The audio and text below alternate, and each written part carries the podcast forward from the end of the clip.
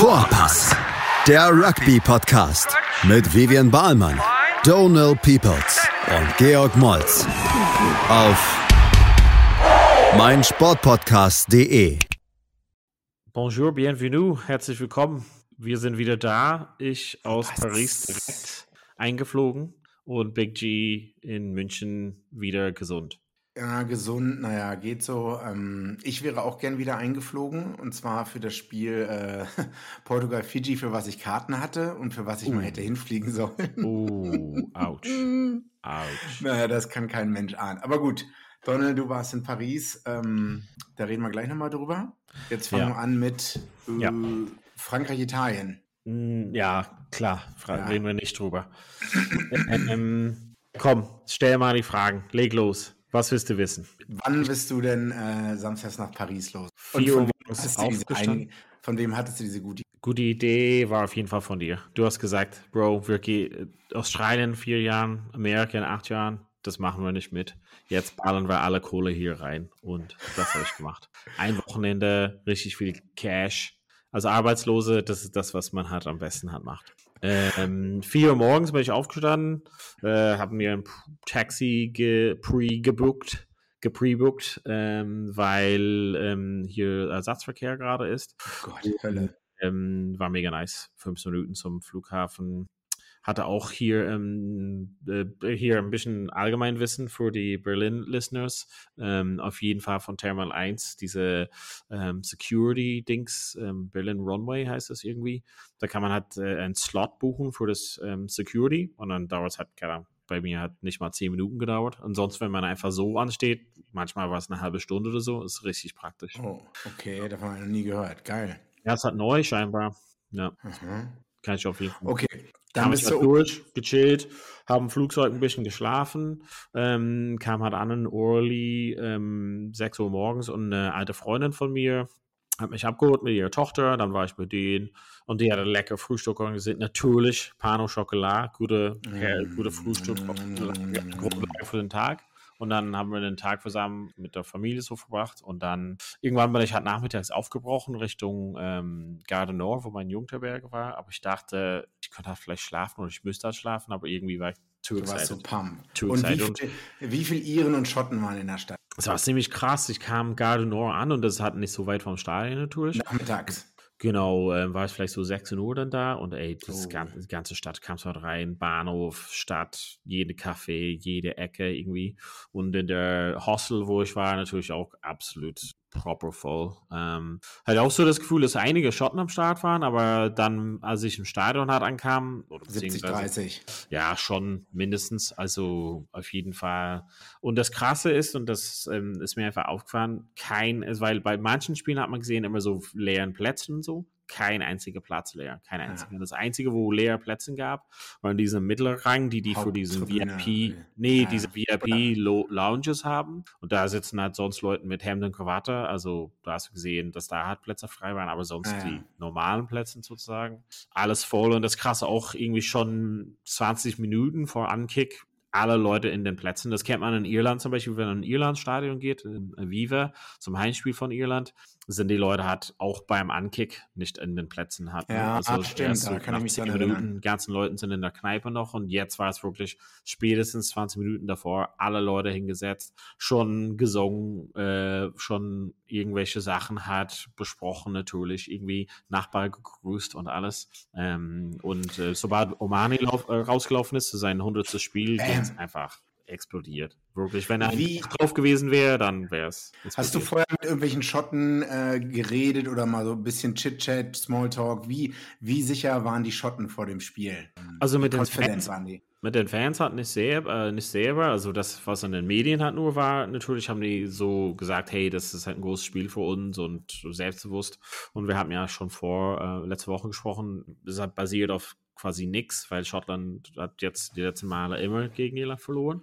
Ähm, aber ich meine, die sind ja nicht umsonst dahin gereist, das ist schon auch relativ kostenintensiv. Und auch wenn es vielleicht nur in Anführungszeichen 20.000 Schotten waren, ähm, ist es trotzdem schon, die sind halt nicht nur einfach so hingereist und ich meine, haben eine gute Mannschaft. Aber genau, also so eine Vorortstimmung habe ich nicht mitgenommen. Ähm, aber hat nicht so krasse Gelegenheit, so viele Schotten getroffen. Okay, okay. Kommen wir zum Spiel, oder? Direkt. Ja.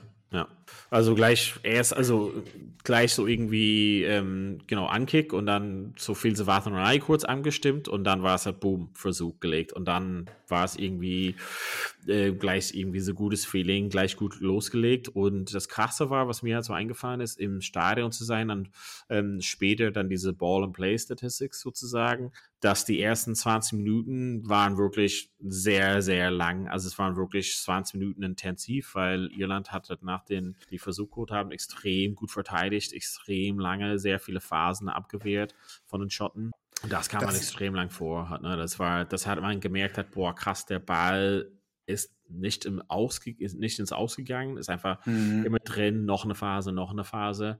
Und man hat gesehen auch, dass Irland nicht auf das Risiko gespielt hatten, so irgendwie einen Straftritt wegzugeben, beziehungsweise irgendwie so rumzukrabbeln und irgendwas zu probieren, sondern einfach gesagt haben, wir stellen uns hin und verteidigen hat also eine grüne Mauer einfach gestellt haben und Schottland hat also verschiedene Wege probiert durchzukommen, auch diese Wide-Wide ähm, Spiel mhm. von Fenn Rosse gespielt, aber auch diese 1 gegen 1 1-Tacklings und ähm, das, das war bärenstark. Genau, das war auch meine Wahrnehmung. Also na, direkt nach dem Versuch hatte ich das Gefühl, Schottland hatte die meiste Zeit Ball, 10 bis 15 Minuten, hat ja. damit sehr viel gespielt, aber ist einfach nicht weitergekommen. Und es, es gibt eigentlich nur eine Mannschaft, die das in der Vergangenheit vor fünf bis zehn Jahren auch sehr gut konnte, das waren die All Blacks. Diesen Absorbing the Pressure. Einfach halt, okay, ihr, wer auch immer gegen wen wir spielen, meistens Südafrika, ihr könnt halt sonst wie angreifen, wir verteidigen halt, wir sind vollkommen ruhig, wir geben keine Straftritte weg. Und das ist so, also für die, die nicht Rugby gespielt haben, das ist für den Angriff sehr zermürbend, wenn du halt die ganze Zeit in der 22 campierst, also da übernachtest sozusagen, und dann kommst du einfach nicht weiter und gehst da auch ohne Punkte nach Hause. Schottland hat dann auch schon nicht den Straftritt genommen, ist irgendwann äh, zur Gasse gegangen, weil sie unbedingt punkten ja. mussten. Ähm, und also ich glaube, das ist wirklich neben den ganzen Versuchen, diese vier Stück, die in der ersten Hälfte für Irland gefallen sind, diese 10, 15, 18, 20 Minuten den Druck aushalten, das zeichnet wirklich Spitzenmannschaften aus. Und ich will nicht Irland zu viel über den grünen Klee loben, ja. aber ähm, also das anzusehen war sehr schön. Und Schottland war halt wirklich, also ratlos. Ne? Man stand so ein bisschen, man hat so ein bisschen fast wie Siebener. Es ging immer so ein bisschen hin, also lateral. Ne, rechts, ja. links, anstatt halt nach vorne. Man war immer so auf diesen, in diesen 15 Metern, zwischen diesen 15 und 10 Metern. Also Respekt und ähm, ja, 26-0 zur Halbzeit. Was willst du da als Gregor Townsend dann deinen Spielern sagen? Nicht einen Punkt erzielt. Und Schottland ja. musste ja auch, also drei Punkte hätten auch äh, irgendwelche Straftritte nehmen, hätte du halt wenig genützt. Ja, du hattest in, im Voraus gefragt, wie soll hat Schottland das Spiel halt so angehen und ich habe gesagt, die müssen halt einfach das Spiel nicht versuchen, in den ersten 20 Minuten zu gewinnen. Und das ist das, was sie getan haben. Also dieses nicht zum Goal kicken, das ist halt irgendwie, das war halt nicht die richtige Idee. Das war zum Beispiel das, was ich halt meinte, so man kann das halt nicht in den ersten 20 Minuten gewinnen, sondern verlieren. Und man ja, hat gesehen, ja, dass diesen Pressure Irland hat alles abgewehrt und könnten halt alles widerstehen sozusagen. Und dann war der Spirit von den Schotten gebrochen. Also das war das Ding, das war dann das Gewinnen und Verlieren des Spiels in den ersten 20 Minuten. Und das das Ding, das ist meines Erachtens auch egal, wie die Aufgabe ist, für wie viele Punkte und dies und das und alles. Man muss erstmal das Spiel gewinnen und man gewinnt das Spiel nicht, wenn man einfach sagt, okay, wir kicken nur in die Gasse, sondern man muss mal sagen, okay, wir haben gerade gesehen, okay, Irland verteidigt stark, aber auf jeden Fall kickable Penalty. Ähm, das erstmal nehmen und nochmal von vorne anfangen, weil da hat man gesehen, dass der Spirit einfach von den Schotten ein bisschen gebrochen war, weil die halt einfach gesagt haben, oh krass, wir probieren halt alles und es steht immer noch null auf dem, auf dem Tafel bei uns. Ich glaube, das ist halt von die Motivation. Also du meinst wirklich, dass es äh, Schottland hätte da, nicht so wie ich gerade gesagt habe, sondern Schottland hätte wirklich ganz ruhig das angehen lassen sollen und so wie ein normales Spiel erstmal, wir nehmen da drei Punkte, vielleicht nochmal drei Punkte, weil ich glaube, es sind gar keine Straftritte, sind gar keine drei Punkte erzielt worden durch irgendwelche Penalties im gesamten ja. Spiel, was schon... Ja. Aber ich meine, das Spiel war schon, also du kannst es halt, also ich will halt nicht schlauer im Nachhinein, aber können halt jetzt vor die Audio von letzter Woche einspielen. Also, aber das habe ich gesagt, man muss das Spiel erstmal, man muss in der Lage sein, das Spiel noch zu gewinnen können, in, sage ich mal, in der 60. Minute, da kann man noch ein bisschen Spieles öffnen. Das Spiel war in der ersten Halbzeit gegessen. Also, er, also in die Halbzeit gegangen. Irland hatte dann alle Leute quasi ausgewechselt und das Spiel war schon vorbei. Irland hatte schon einen Bonuspunkt sogar geholt in der ersten Halbzeit. Also es war, Schottland war schon raus Und alles war, ja. alles andere, was sie gemacht haben, nach der 60. Minute war Kosmetik für den Anzeigetafel. Also ich finde es gut, dass die hat nicht zu null verloren haben, aber es wäre auch verdient, blöd gemeint, aber es wäre verdient gewesen, zu null gegen Irland zu verlieren, weil die Punkte, die die geholt haben, also der eine Versuch kam hat dadurch, dass Henderson einfach, man hat gemerkt, einfach komplett erschöpft war. Also man hat gesehen, dass er, er hat ja 80 Minuten spielen müssen mhm. ähm, und hat gesehen, dass bei dem einen Tackling, dass er einfach den Power nicht mehr hatte, so hinterher zu kommen und das äh, Tackling verpasst hatte. Kommt dann ein Versuch durch und das andere war so ein bisschen glücklich der Ball gesprungen, ähm, aber wieder die Jungs hat so, man hat was mir aufgefallen ist, also wenn wir ein bisschen vorspülen zum Ende des Spiels, ähm, durch die ganzen Verletzungen und dass viele Leute doch 18 Minuten spielen müssen, die es vielleicht nicht mit eingeplant hatten, hat man gesehen, dass manche Leute, also in Irland sagt man Socken Diesel, also die haben auf jeden Fall, ja, deren Atmen hat so ein bisschen gefehlt. Also Henderson war einer auf jeden Fall, Ringrose war auch, also Ringrose hatte, glaube ich, also in einer Szene auf jeden Fall lag am Boden, sah aus, als ob er Krämpfe hatte, mhm. weil er ähm, als Ex-Spieler hat wahrscheinlich nicht gewohnt ist, so viel Kick-Chase zu machen, ähm, weil er sonst also als 13 steht. Ähm, aber wieder hier zurück zum Thema ähm, Schottland und ähm, es waren das Six Nations genauso. Irland hatte mega viele Verletzungen und musste halt viel umstehen und jede Aufgabe, die gemeistert. Jameson gibt es im Park, hat fast das ganze Spiel geführt, also auf jeden Fall die ganze zweite Halbzeit auf Ecke gespielt und hat sogar dadurch Versuche vorbereitet, also mega krasse Dinge gemacht als Ex-Spieler. Ringrose also, genauso. Ringrose hat äh, zum Beispiel in der Vorbereitung und selber einen Versuch geholt, mega geil gespielt, aber das ist nicht deren normalen Position, aber trotzdem, wie gesagt, könnte Schottland, die hatten gar nichts, also so, so ein Boxing, die nicht mal einmal einen Schlag getroffen. Ja. ja, man sieht es auch noch, wir kommen nochmal auf die Statistiken zurück. Also ich habe es ja gerade vor mir. Schottland im, im Angriff bei allen Statistiken vorne. Also Runs, Carries over Gainline, Passes, Defenders bieten Offloads, Mauls. Rucks won mehr Meter gemacht, aber da kommen wir wieder zur Effektivität. Also du kannst in all diesen Statistiken führen, aber du liegst halt mit, mit vier Versuchen schon zur Halbzeit hinten. Ne? Ähm, das ist halt schon sehr krass. Und wie du sagst, also Jameson Gibson Park, der wird, die werden im Training das mal durchgespielt haben, aber das spielt man wie, das spielt man mal 10, 15 Minuten durch, oder? Dass der auf Ecke spielt oder so. Und das ist dann auch nur ein Trainingsspiel irgendwann mal unter der Woche, oder? Das ist ja nicht ein wirkliches Spiel vor 80.000 Zuschauern ja. im Stade de France. Ja, ähm, Schottland chancenlos. Ähm, was kann man noch aus diesem Spiel lernen? Vor allem. Ähm, also aus dem Spiel, äh, also Andy Farrell hat gesagt, dass das immer noch nicht so, das, dass Irland noch nicht so das Beste gezeigt hat. Also da ist noch more come sozusagen. Ähm, sind mal gespannt, wie die Verletzung hat da einen Einfluss auf jetzt, jetzt das Viertelfinale haben. Ähm, was kann man halt daraus lernen? Also wir haben es beim Six Nations gesagt, es gibt so einen Unterschied zwischen so die ersten Mannschaften in Europa und die Next Level, also Irland, Frankreich, spielen auf ein anderes Niveau mit einem großen Abstand zu der Rest, also Wales, England, Schottland, Italien und da ist halt da ist halt nicht, die Lücke ist auf jeden Fall nicht kleiner geworden. Okay. Also ich meine, das ist halt Schottland Nummer 5 in der Welt, Irland Nummer 1 in der Welt und das war ganz lange, was war das? Stand irgendwie, stand es irgendwie nicht 36 zu 0, aber es stand lange Zeit, oder doch stand es 36 zu 0? Also ich weiß nicht, stand auf jeden Fall sehr, sehr lange Zeit ganz deutlich zu null. Okay, wie glücklich bist du als Irland-Fan nach 10, 20, 30 Jahren Irland-Rugby-Fan sein? Ähm, wie aufgeregt bist du, wenn man das mit den letzten Jahren Quarterfinal Excel immer sieht? Aber war die irische Mannschaft schon mal jemals stärker? Puh, weiß ich, 2000, also muss man sagen, 2011 war extrem stark ähm, und hat er echt gute Leistung gezeigt, damals gegen Australien, also ein guter Australien, überzeugt gewonnen sozusagen. Und ein Viertelfinale gegen Wales, echt nicht unerwartet, aber unglücklich irgendwie gestolpert. Ähm, 2015 zu, zu viel Emotionen reingepeilt, äh, rein investiert beim Frankreich-Spiel und zu viele Verletzten dann und äh, natürlich katastrophal gegen Argentinien ausgestiegen. 2019 ja, Japan verloren.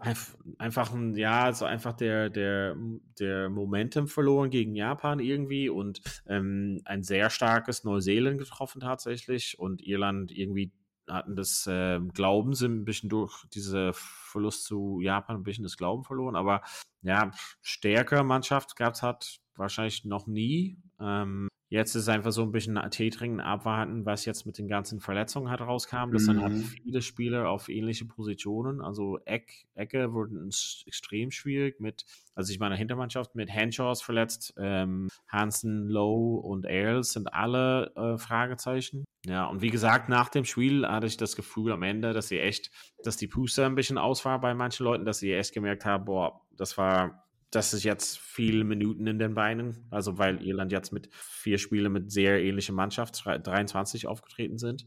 Ähm, ich bin mal gespannt. Also natürlich haben wir die erste Reihe hat relativ früh ausgewechselt. Das ist halt stark und Saxon hat auch. Ähm, aber ja, also jemand wie, wie ich gesagt habe, Henderson, Ringrose, äh, Jameson gibt es im Park, also alle 80 Minuten. Ist relativ intensiv auf jeden Fall für den. ähm, ja, man muss mal gucken, wie stark die Verletzungen zu ähm, Hansen und Lowe sind. Also Hansen hatte einen Kopfstoß gehabt, kam aber zurück und mhm. dann hat mhm. irgendwas in der Wade gemerkt, anscheinend ein paar Minuten später. Und Lowe hatte auf, auf seine Auge, ich glaube, so ein Friendly Fire, dass er Irgendwer so. hat, ja, genau. Gegen die Auge.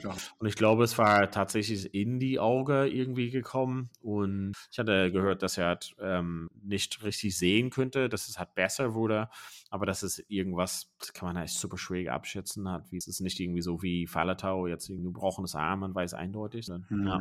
Und Hansen und Lowe sind echt crucial für die Mannschaft und können halt nicht so leicht. Ja. Wollen wir das besser hoffen? Heute ist Montag, wir werden bestimmt am Freitag uns wiedersehen, spätestens denke ich, hier im Headquarters Vorpass. Ja, wollen wir eine kleine Pause machen und kurz auf die anderen Spiele eingehen? Willst du nicht mehr wissen, was noch so. so in Paris? Also was, was das Frühstück hatte? Oder? Was war denn noch so in Paris nach dem, nach dem Spiel? Nach dem Spiel war ich natürlich komplett am Eimer und bin einfach zurückgekommen und bin ins Bett gegangen. Habe aber zehn Stunden äh, geschlafen, ganz gut empfehlen. Im Hostel für 50? Hm, 62. Ja, früher hat das 8 Euro gekostet. Früher, damals. Ja. Machen wir eine kurze Pause und dann kommen wir mit den anderen Spielen gleich zurück bei Vorbei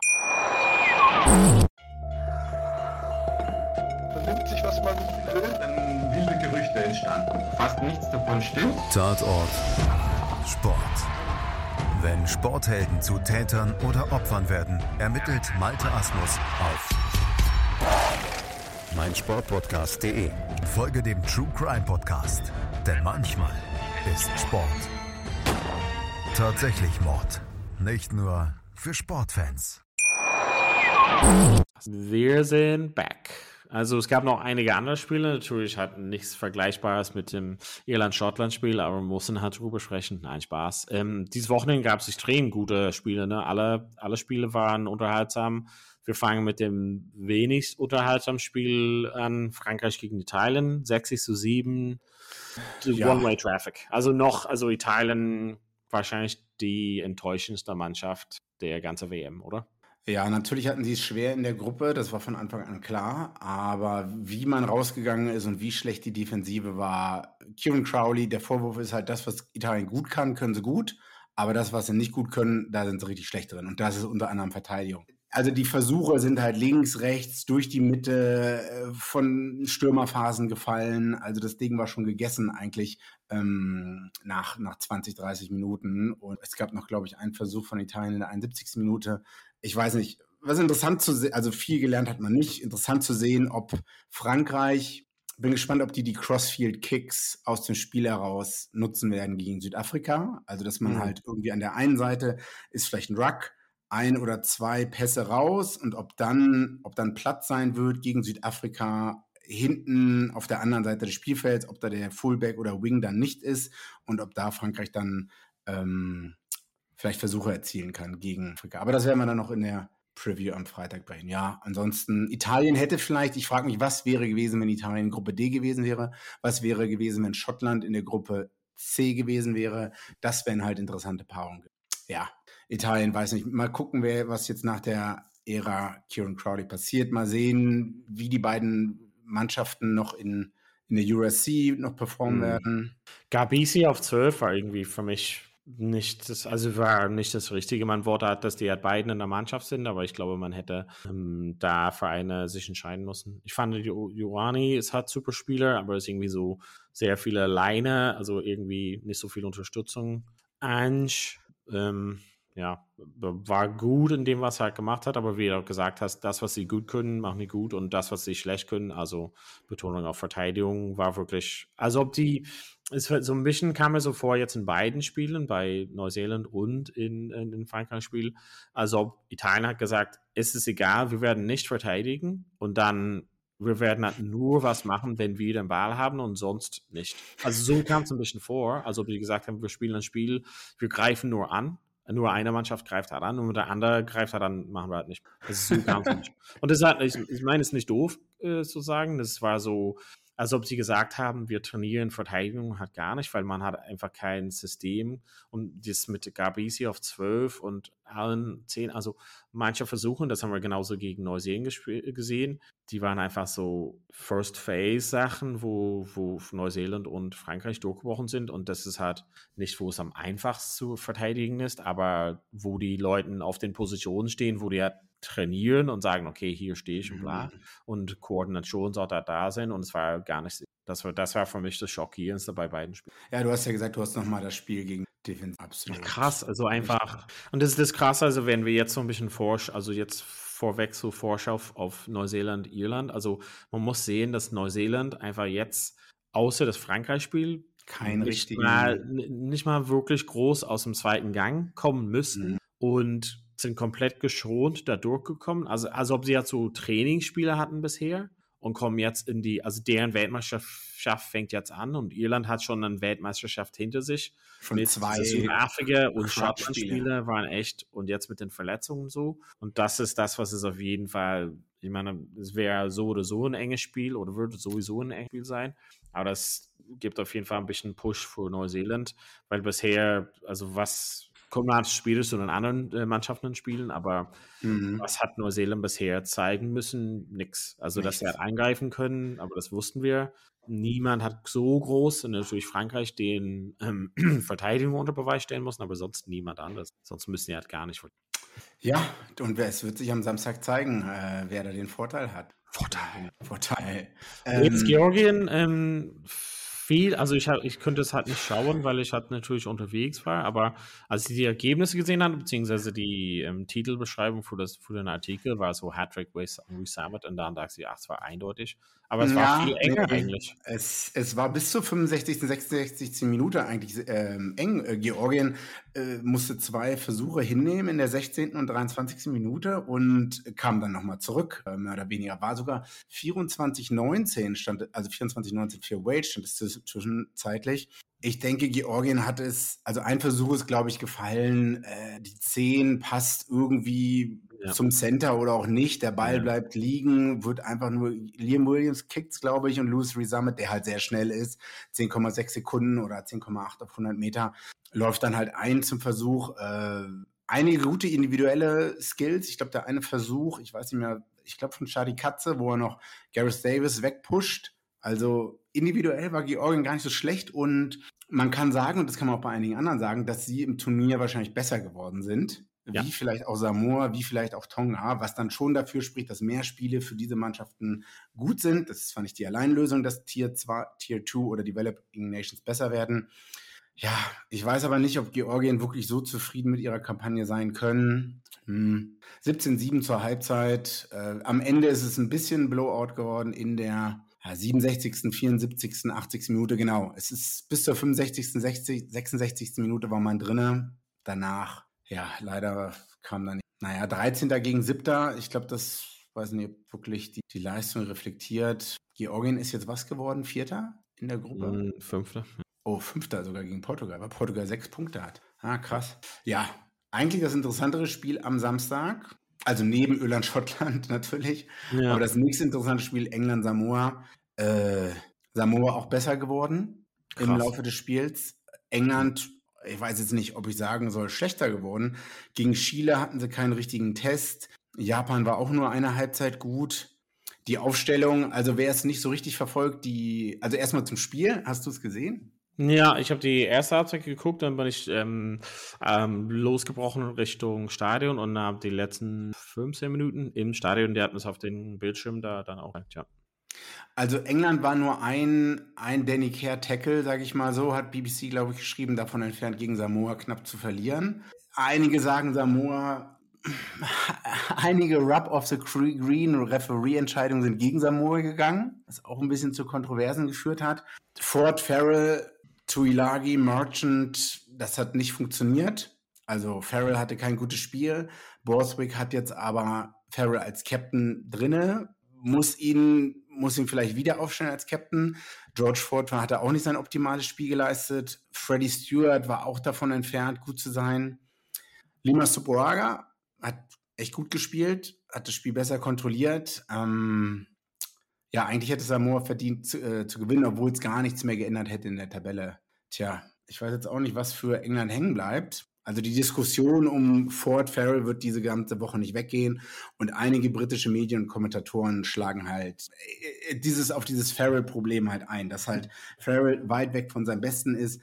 Ich glaube, er ist der erste Kicker, der halt die 90 Sekunden Shotclock verpasst, der drei Sekunden drüber ist und so eine Sachen in so einem engen Spiel mit einem Unterschied, das darf der halt nicht. Alex Mitchell auch kein gutes Spiel gehabt, hat auch nicht viel guten schnellen Ball präsentiert bekommen von seinen Forwards.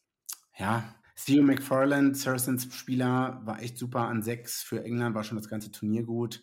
Für ja. Samoa meinst du? Er spielt zwar äh, in England, aber spielt für äh, Samoa. Ja, was habe ich gesagt? Ja, also England. Theo McFarland auf sechs hat gut für England gespielt. Also, ah, wer hat eine Beleidigung? Ja, für Saracens, aber spielt für Samoa. Genau. Ja, das war es auch schon Spiel. Ja, obwohl, also ich meine schon, ich fand er hat, also ich hatte die anfangs der zweiten Halbzeit nicht mitbekommen. Ähm, fand aber, als ich dann ankam, diese gelbe Karte war entscheidend, auf jeden Fall für Samoa. Und ähm, was ich noch dazu sagen wollte, ich hatte das Gefühl, es war vielleicht der 76. Minute oder so und es sah so aus, als ob Wanga sich einstellt für den Dropkick und dann hat er es nicht gemacht. Und dann hat er es probiert aus einer schwierigen Position, also ohne, also mit Druck sozusagen. Ich glaube, das hätte er machen müssen, da, wo die jetzt quasi erstens gesagt haben, hey, wir machen, probieren einen Dropkick.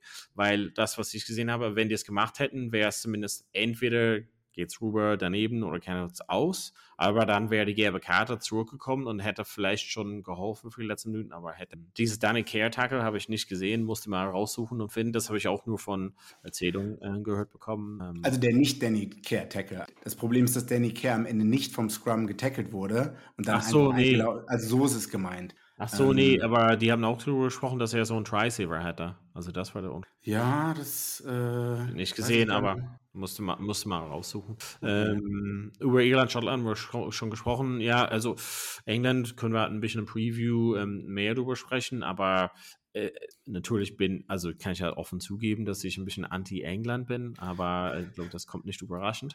Ähm, sorry an Südo. Aber was hat England bisher leisten müssen? Also auch so ein bisschen wieder die Frage hat, ne? Also, äh, wenn du BBC-Podcast hörst, sagen die, hey, four Games, four Wins, Quarterfinal, bla, und stimmt hat alles, aber was haben die bisher uns gezeigt? Also, haben wir da einen Weltmeister gesehen oder eine Weltmeisterschaftsleistung gesehen? Auf gar keinen Fall. Also Chile einfach weggeborscht und die anderen spielen, also nichts Überzeugendes, oder? Ja, dann kommen wir wieder dazu, dass halt Schottland, Schottland hätte in der Gruppe sein müssen. Vielleicht sogar auch Italien. Das wäre halt. Äh, Krass, ne? Also, das ist halt so die Sache. Also, das, ist, das hört sich echt, echt, echt blöd an. Aber, keine Ahnung, Schottland anstatt Argentinien in der Gruppe, weiß nicht, oder anstatt Japan in der Gruppe, Different Gravy, glaube ich mal. Wie schon gesagt, es ist drei Jahre vorher wurde das alles ausgelost und ich habe doch in die WhatsApp-Gruppe noch geschrieben, äh, beim Fußball ist es irgendwie zwölf Monate 18 Monate? Ich glaube, eine recht kurze Zeit. Ja, ja. Und da kann man, man hat auch noch, wenn man zwölf Monate vorher, wenn die Pools ausgelost werden, hat man noch alle Zeit der Welt, irgendwelche Hotels und Trainingsstätten, die Stadien klappen. Also es ist vollkommen, ich weiß nicht, ob das bei World Rugby ankommt. Doch, doch, doch, die, ähm, das wird halt nicht nochmal vorkommen, haben die auch gesagt. Okay. Aber egal, das ist halt Zukunftsmusik. Also auf jeden Fall für mich England bisher nicht überzeugend und haben immer noch nicht die Fragen beantwortet, die die zu, zum Anfang des Turniers hatten. Aber die werden gegen, also muss man halt gleich dazukommen, aber wir werden halt gegen eine Fiji-Mannschaft spielen, wo, ja, Holiday Waldfee. Sollen wir da einfach gleich anschließen? Nee, warte mal, machen das chronologisch halt weiter. Ähm, Fairness halber.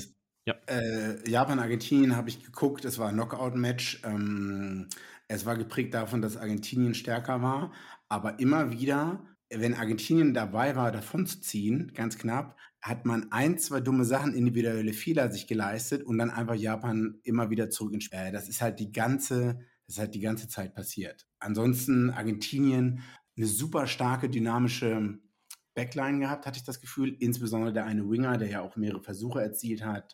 Ich glaube, Hattrick sogar. Carreras, glaube ich. Also, was der für einen Step hat, astral. Und Japan hat versucht, wie auch beim Samoa-Spiel, öfters mal zu zweit zu tackeln, sehr tief zu tackeln. Und mhm. ähm, schon beim ersten Versuch hat das, äh, ja, beim ersten Versuch von Argentinien hat es dann nicht geklappt, oder? Weil der äh, die sind sehr eng angelaufen und er hat einen Pop-Pass gefaked und dann ist der Zwölfer, hat den ersten Tackle abgeschüttelt und ist einfach durchgelaufen. Chocobares in der zweiten. Also Argentinien hat schon cleveres Game Management mhm. gehabt, ja, ja. hat auch vom Set Piece, die haben einen super Versuch vom Scrum erzielt, wo halt äh, Fullback äh, läuft nach rechts rüber und man hat einen super Move gehabt und Japan hat nichts angeboten, also wie auch schon im England-Spiel, man hat sich gefragt, was war eigentlich Japans Spielplan. Jamie Joseph, ehemaliger Highlanders-Coach, der wird äh, seine, seine Zeit ist halt zu Ende. Ich glaube, er geht zurück nach Neuseeland. Ähm, Japans Liga ist auch nicht stark genug. Also Japans Domestic Liga ist einfach nicht, auch wenn da öfters andere Leute hingehen, um natürlich Kohle mitzunehmen, reicht es nicht aus, damit japanische Spieler, die auch nur wahrscheinlich 60, 70 Prozent des Kaders, dass die mithalten. Also diese ja. Hochphase ja. ist jetzt mittlerweile vorbei. Rugby ja. hat sich weiterentwickelt. Und so sehr ich Japan äh, will, dass die weiterkommen und gut sind, habe ich da jetzt keine Entwicklung gesehen. Wie gesagt, 27, 39, 14, 15 zur Halbzeit. Ich denke, hätte Argentinien noch disziplinierter gespielt. Es war sehr schwierig zu spielen gegen die Sonne. Einige Kickoffs wurden nicht gefangen. Ähm, das hat vielleicht auch ein bisschen dazu beigetragen. Ich habe ich habe es am Flughafen geschaut, ähm, wegen zurück gestern, ähm, und habe es so ein bisschen anders gesehen. Tatsächlich witzig, dass wir eine andere Wahrnehmung hatten. Ähm, natürlich hatte ich vorher gesagt, dass ich Japan vorsehe irgendwie. Ähm, Argentinien hat da teilweise meines Erachtens von Fehler von Japan die Versuche gelegt. Also das war so ein bisschen naiv manchmal. Und ich glaube, dass das, was gefehlt hat bei Japan, war einfach zum einen ein bisschen mehr Impact von der Bank. Also ein bisschen mehr, dass sie mehr Qualität von der Bank bringen können, um irgendwie da das doch eng zu halten bis, zum Ende, bis zum Schluss. Ähm, und irgendwie, ja, ich glaube, dass es der Peak der Mannschaft jetzt schon drüber ist. Und ich glaube, die Mannschaft von vor vier Jahren hätte dieses Spiel gewonnen und irgendwie mit der. Erfahrung nach Hause bringen können. ich glaube, das ist einfach so ein bisschen jetzt unter dem Peak und das meine ich auch dann auch mit der Leistung der Bank. Also, dass es halt nicht Game Changers da reinkamen, sondern dass die Qualität teilweise da nachgelassen hat und deshalb ist am Ende dann Argentinien davongekommen. Ähm, 39 zu 27, also der Abstand hier meines Erachtens reflektiert nicht, wie eng das Spiel. Also das, das sind echt schon viele Punkte Unterschiede und ich glaube, es war ein bisschen enger letzten Endes und einige der ja, Vorteile beziehungsweise einige der Versuche und gute ähm, Momente von Argentinien kamen auch einfach durch meines Erachtens so einen Mangel an Erfahrung oder an ja, Decision-Making sozusagen von Japan. Ähm, und wie gesagt, ähm, das hat relativ stark nachgelassen nach der so 65. 7. Minute. Da hat man gesehen einfach, okay, dass, ähm, dass Japan einfach nicht das ähm, ja, die Erfahrung oder die Qualität hat, um, um mhm. wirklich in den letzten paar Minuten, so wie damals 2015 gegen Südafrika, irgendwie noch dran zu bleiben und irgendwie zu sagen, boom, jetzt kommt noch vielleicht was. So, okay, so wahrnehmen. Aber ich, Argentinien war auf jeden Fall besser und äh, du hast es schon gesagt, Hattrick für Carreras. Ähm, auf jeden Fall spannend. Duell mit Wales dann, was halt noch ansteht im Viertelfinale. Genau. Ganz interessant, erstmal noch eine Sache, ich glaube, es ist, bevor ich es vergesse, ist das erste Mal bei einer Weltmeisterschaft vier Nordhemisphäre-Mannschaften an eins sind, in allen Gruppen, in allen Pools. Und was auch interessant ist, jetzt nochmal um auf Argentinien zurückzukommen, es ist die einzige Mannschaft von den Viertelfinalisten, die keine nationale Clubmannschaft in irgendeinem Wettbewerb hat. Weil Fiji hat mittlerweile Fiji in Drua in Super Rugby. Alle anderen, Wales, Irland, Neuseeland, England, Südfrankreich, haben ja alle irgendwie eine nationale Competition. Und wenn du dir die argentinischen Spieler anschaust, also die spielen alle nur in irgendwelchen Clubmannschaften in meistens England und Frankreich. Weil also diese, was war das mit den alle vier Nordhemisphären? Weil ich dachte so alle vier Nordhemisphären, also erste Gruppen Erster in der Gruppe ist Nordhemisphäre und immer Zweiter. Oder was war dein Tipp? Ah, nee, die erste Statistik war, es ist das erste Mal bei einer Weltmeisterschaft, dass alle vier Gruppen von einer Nordhemisphäre-Mannschaft gewonnen wurden. Ach so, also, ja, genau. Ja. Wales, Irland, England, Frankreich, das ist schon mal besonders, das schon wollte krass. ich nur noch mal einstreuen. Ja. Und dann halt, also wenn du jetzt drauf guckst, Argentinien ist halt die, na, weil Japan hat halt auch eine eigene Domestic Competition mit, das sind acht Toyota ja. Rams oder was auch immer was. Oder so. Argentinien hat halt weil das ist jetzt auch nochmal eine Diskussion, die können wir vielleicht am Freitag führen, weil alle sagen halt, die Tier, Tier 2 Nations, Developing Nations brauchen mehr Spiele gegen die Großen und das ist nicht ganz richtig. Das ist viel zu kurz gegriffen. Wenn jetzt, wenn jetzt Deutschland zehn Spiele mehr gegen Georgien hätte, was würde denn das Deutschland bringen? Du musst halt, du brauchst halt auch Spieler auf eine, eine Ebene unter der Nationalmannschaft, die irgendwo in, einer, in ein, irgendeinem Wettbewerb gut spielen können. Und das kann sein wie Argentinien, dass die entweder woanders alle gut spielen oder das kann irgendein nationaler Clubwettbewerb gut spielen müssen. Aber damit du überhaupt die Spiele hast, die da spielen können, musst du die auch in der Jugend entwickeln. Das heißt, es bringt halt auch nichts, wenn man jetzt sagt, Namibia muss jetzt hier fünfmal gegen Südafrika spielen oder Deutschland gegen Georgien. Nee, ja, du, ja. wenn World Rugby ja. wirklich daran interessiert ist, dass die Leute sich weiterentwickeln, dann muss man alle Kohle, die man hat, U14, U16 und das halt in Chile, Namibia, Rumänien, keine Ahnung. Sorry, ein bisschen off-topic. Ähm, okay. Lass dich zu. Ähm, noch ein Tonga, Spiel oder noch zwei Spiele, Tonga, Rumänien, ja. Müssen wir gar nicht so groß drüber reden. Rumänien war, war ganz okay. War geile Versuche, also lohnt sich auf jeden Fall, ähm, die Versuche anzuschauen. Genau. Moala hat den zur Halbzeit. Moala hat einen Unterschied gemacht. Schade, dass er mhm. nicht früher zum Einsatz kommen könnte. Guter, ja, ja, genau, der ist einfach, der ist durchgegangen wie Butter durch die Defensive von Rumänien. Ja, Rumänien. Er ist durchgegangen wie Butter, also er war ein Stück wie, Butter und ist einfach so. ja, du weißt, was ich meine. Also Rumänien 19. mit Chile wahrscheinlich das, oder? Wahrscheinlich mit Chile das schlechteste leider. Rumänien, also, also Rumänien das schlechteste Team auf jeden Fall von der Gesamtleistung. Na, Chile war teilweise, aber phasenweise gut, fand ich. Rumänien erst nur diesen, in diesem Spiel hatte ich Phasen gesehen. Ja, null Punkte, null Punkte für Rumänien, null Punkte für Rumänien, null Punkte für Namibia null Punkte für Chile. Rumänien, ich bin sehr gespannt. Irgendwelche Leute meinten, ah, das wird vielleicht das letzte Mal sein bei Meisterschaft in den nächsten Jahren sehen. Ja, das kann Müssen sein. wir nochmal in Ruhe darauf eingehen. Also ich meine, ähm, Spanien und ähm, also Spanien wird zurückkommen auf jeden Fall und USA wird halt zurückkommen. Also das wird Kanada vielleicht auch. Mal sehen. Ja, aber das Spanien und ähm, besonders in Europa und USA dann quasi auch so durch die verschiedenen Qualifikationen, das wird auf jeden Fall schwer. Ja. Und jetzt eigentlich für Uncle Gigi das Spiel von Sonntagabend. Wer das hat kommen sehen, keine Ahnung. Ich Niemand. weiß nicht. Also kennst du eine Person, die das, die, es gibt vielleicht ein, zwei Leute, die sagen, ja, es wird vielleicht eng, erste Halbzeit, Fiji wird sich schwer tun, aber wird dann irgendwann ja. mit ihrer Backline, wenn sie einfach über Portugal drüber laufen. Ich habe halt gedacht, es wird viele Versuche geben, weil er hat so irgendwie beide Siebener spielen wollen. Das hat man auch teilweise gesehen, dass sie halt keinen Bock auf so irgendwie Kontaktpunkten hatten, irgendwie den Ball überall hinschmeißen wollten. Aber es war, ich habe in der Halbzeit den Braten gerochen, auf jeden Fall. Ich gedacht, boah, 3-3, hm, man könnte, könnte, also Fiji hatte extrem Schwierigkeiten und die haben einfach, also tut mir leid, wenn England jetzt Fiji einfach nicht im Viertelfinale vernichtet, dann weiß ich auch nicht, weil Fiji hat einfach gar keine Gasse und Gedränge ist auch schwach. Aber Gasse ist, Gasse ist nicht mal 50-50, würde ich mal sagen. Gasse ist einfach höchstwahrscheinlich, die werden also das, das kommt schon dazu und das war auch schon in den vorigen Spielen äh, der Fall, wo du, du hast ja auch, in, wir haben ja die WhatsApp-Gruppe zusammen und du hast ja geschrieben, ne, wieso gehst du schon wieder zu der Gasse, wenn es nicht funktioniert? Davor hat man sogar ein Tap-Penalty genommen auf der 5 Meter, weil man halt wusste, dass man die Gasse wahrscheinlich. Also eigene Gasse, Scrum finde ich gar nicht so schlecht. Wenn man die Statistiken sich anschaut, dann ist Fiji gar nicht so schlecht im Scrum. Wo aber das Problem ist, und was auch recht einfach zu lesen ist, die Defensive von Portugal war super. Und was Fiji wirklich, wirklich falsch gemacht hat, ist in den Kontakt gegangen und dann war kein Support da. Also der war immer, also Leute sind immer andauernd das ganze Spiel über Stürmer oder Hintermannschaft alleine in den Kontakt gegangen, haben Meter gemacht, aber wurden dann irgendwann zu Fall gebracht und dann war keiner halt da. Die 6, 7 und 8 von Portugal waren, die, die waren komplett fertig am Ende des Spiels. Und ich glaube, einer von denen ist auch zu Recht Man of the Play of the Match geworden. Also unglaubliche Defensivleistung.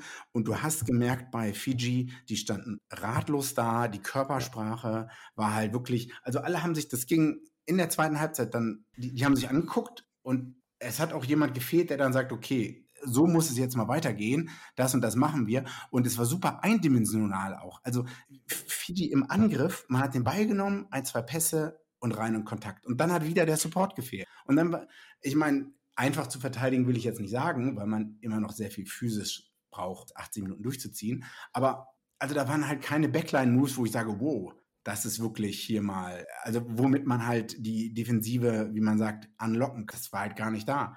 Ich weiß nicht, ob es Frank Lomani äh, und Wilmoni Bottitu also der an 10 gespielt hat. Ich weiß nicht, ja. wie, viel, wie viele Spiele der hat. Ich glaube, der hat neun Spiele und davon ist er zwei in seinem Leben gestartet. Also ich meine, ist jetzt die, ist, ist, also zum einen ist jetzt die Rechnung für das ähm, Mons hat auf jeden Fall auf 10 Fehlte, weil da hat man gesehen, einfach der Überblick oder genau wie du sagst, dass jemand sagt, boom, ey, chill mit der Basis, wir kicken unsere Punkte hier. Also ähm, Fiji hatte das Spiel trotz Leistung locker gewinnen können, wenn er einfach, warum kicken die in die Gasse, verlieren die Gasse jedes Mal also nimm die drei Punkte, 3, 6, 9, easy peasy. Ähm, warum die das nicht gemacht haben, war mir so ein Rätsel. Und dann wusste ich, jetzt wird Portugal, wenn es jetzt so eng bleibt und Fiji gar keinen Bock hat auf drei Punkte, ähm, ich weiß halt nicht, dann war es halt immer klar, dass Portugal zumindest eine Chance hat.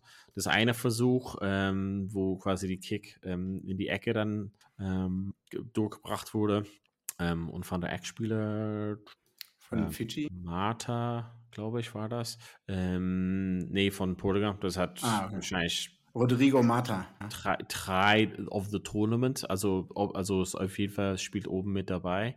Das war extrem, extrem krass gut ausgearbeitet und äh, wie er da noch mit den zwei Jungs auf sich irgendwie trotzdem den Ball ablegen kann, ist krass ähm, sehr starken Tag für Portugal. Und wenn man jetzt auf, äh, das war witzig, natürlich ähm, habe es mit, äh, kann halt nicht sagen, aber ich habe es auf jeden Fall im deutschen Fernseher in Anführungszeichen äh, geguckt. Und es war halt irgendwie, kamen halt Fragen zum Thema deutsche Rugby und bla über die letzten Wochen. Und ich denke mal so, okay, deutschen Rugby ist auf jeden Fall nationalmannschaftsmäßig ja, nicht nah dran an der Weltmeisterschaft, sagen wir es mal so. Und Portugal wird dadurch jetzt, das ist die beste Werbung, die es in Portugal für Rugby geben kann.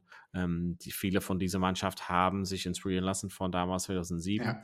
Und ja, wenn das ja. nicht einfach so eine Welle an Big Love in Portugal für Rugby ausmacht, dann weiß ich auch nicht. Ich glaube, das, dass das Mannschaft, auf die hat bauen können. Und wenn die hat jetzt in den jungen Bereichen hat jetzt noch mehr Betonung machen können, plus einem Siebener, was sie halt parallel eh machen, ähm, dann sieht die Zukunft von Portugiesen wenn da jetzt einige Leute, die Semi-Amateur, Semi-Profi gespielt, spielen, noch in Portugal, wenn die jetzt anfangen, in Frankreich in der Pro D2 zu spielen und dann Portugal eine Mannschaft hat, die aus 15 Leuten besteht, die alle vielleicht irgendwo in Frankreich wirklich professionell spielen, nicht nur zweimal pro Woche trainieren, sondern zweimal pro Tag, dann wird das in vier Jahren ganz, kann das in vier Jahren ganz anders aussehen. Ne? Man darf ja nicht vergessen, Portugal wäre normalerweise gar nicht dabei gewesen. Und ich glaube nicht nur, dass es positive Auswirkungen aus Portugal hat, mein spanischer Prop-Team-Kollege, den hatte ich vor der oder während der WM gefragt, dann meinte ich so, hier, und wie sieht's aus mit dir mit Portugal und so?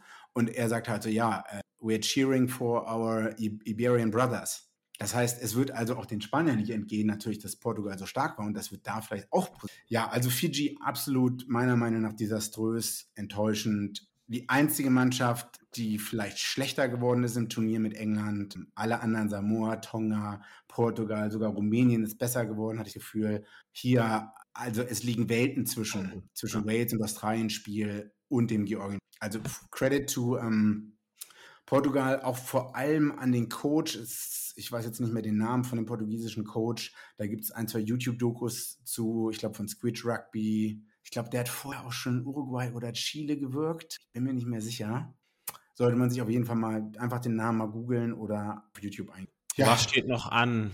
Am Samstag, der 14. Oktober, Wales Argentinien, Viertelfinale Number One, also um 17 Uhr hier in deutscher Zeit und äh, Samstag dann auch weiter, ja, direkt absolute Kracherspiel für mich. Neuseeland gegen Irland, 21 Uhr, Quarterfinal 2 äh, Im Preview können wir halt mehr darüber sprechen, aber wie wäre jetzt dein Gefühl nach äh, bei den Spielen? Äh, Wales schlägt Argentinien. Obwohl äh, Falatao ist draußen. Ja, ich weiß jetzt auch nicht, was mit Bigger und Anscom ist, weil die dritte Wahl Fly Half Wales ist schon ein Drop-Off. Mhm. Äh, das hat man auch gesehen gegen Georgien. Also da haben einige Sachen nicht so. Also okay. ich würde jetzt, würde ich jetzt Geld wetten, würde ich jetzt sagen Wales Irland, Neuseeland ist, ist super 50-50, kommt auf die Verletzung drauf ja. Äh, ich weiß auch nicht, was mit den Props ist aus Neuseeland, mit Lomax und Ethan DeGroat, wie fit die sind, wie gut die sind, weil Neuseeland, wie du sagst, hatte keinen großen Test. Und die anderen Spiele sehe ich eigentlich Frankreich vorne und England. Ja. Also. Ich weiß auch nicht, Wales, Argentinien kann ich halt nicht so einschätzen. Also Wales ähm, manchmal so ein bisschen Mix, Mixbag, aber das, was sie tun können, machen die ganz gut. Und ich glaube, das ist so ein bisschen auch angelehnter an das England-Spiel und damit hatte Argentinien scheinbar Probleme. Ähm, Argentinien ist ein bisschen ins Turnier reingewachsen, aber bisher noch nicht so eine Top-Leistung, also in der Gesamtleistung gesehen schwierig. Ähm, das stimme ich dir auch zu mit den Irland-Neuseeland-Spielen, ist echt Messerschneider. England müsste deutlich Fiji schlagen. Also, ach, außer Fiji, ja, reißt es zusammen. Ah, oder, oder es wird so ein Spiel wie gegen Samoa, keine Ahnung. Also, England ist so ist irgendwie England, also wieder, meine Entschuldigung geht halt raus an meinen mein Boy Jan, Jan Sidu, aber pff, Alter, England, es muss einfach es muss schwierig sein, England-Fan zu sein. Also mir tut es irgendwie leid, als England-Fan zu sein, weil irgendwie das, was jetzt die letzten Jahre durchgegangen sind mit Eddie Jones und jetzt diese Trainerwechsel und die Leute, das, was diesen Spieler hat da liefern, ist ein Bruchteil von was sie können. Und das ist irgendwie, das muss einfach, macht es super schwierig, als England zu sein, weil das, was wir da gesehen haben von manchen von denen, denkst hat, warum? Und warum dieses Trainerteam mit den Aufstellungen und warum dann die Leute einen auswechseln und solche, solche Entscheidungen, die man halt nicht nachvollziehen kann. George Ford wird runtergenommen, das so manche Sachen. Warum, warum kann er nicht auf sein bestes 22, 23 setzen und sagen, sorry, Owen, du musst halt auf der Bank anfangen, weil George Ford auf 10 ist Beste und Tuolagi und ähm, Martian, das Combo können wir halt nicht. Aber egal, im Preview mehr dazu. Aber das Frankreich, Südafrika, Old Mate Dupont wahrscheinlich zurück. Ja, aber wie, wie geistig fit wird der? Also, ne, wenn man eine Verletzung hatte und wird Südafrika ihn wahrscheinlich auf ihn abzielen? Ja, schwierig. Also, wird Südafrika das, ist schwierig. Wird Südafrika äh, das Spiel versuchen, langsam zu machen, dann wird Frankreich Probleme bekommen, wenn es immer so Unterbrechungen gibt und und und. Würde keine Arme spielen, würde Andre Pollard spielen. Wir werden alles, so viel wird passieren diese Woche. Was? Wir previewen das halt am Ende der Woche und wir bedanken uns auf jeden Fall für Zuhören und freuen uns. Es gibt nur noch, was sind das? Acht Spiele noch. Oh, die Spannung steigt. Bis bald wieder bei Vorpass. Vorpass. Vorpass. Der Rugby-Podcast mit Vivian Bahlmann, Donald Peoples und Georg Moltz auf meinsportpodcast.de. Wie baut man eine harmonische Beziehung zu seinem Hund auf? Puh, gar nicht so leicht. Und deshalb frage ich nach, wie es anderen Hundeeltern gelingt, beziehungsweise wie die daran arbeiten. Bei Iswas Dog reden wir dann drüber. Alle 14 Tage neu mit mir, Malte Asmus und unserer Expertin für eine harmonische Mensch-Hund-Beziehung, Melanie Lippisch. Iswas Dog mit Malte Asmus. Überall, wo es Podcasts gibt.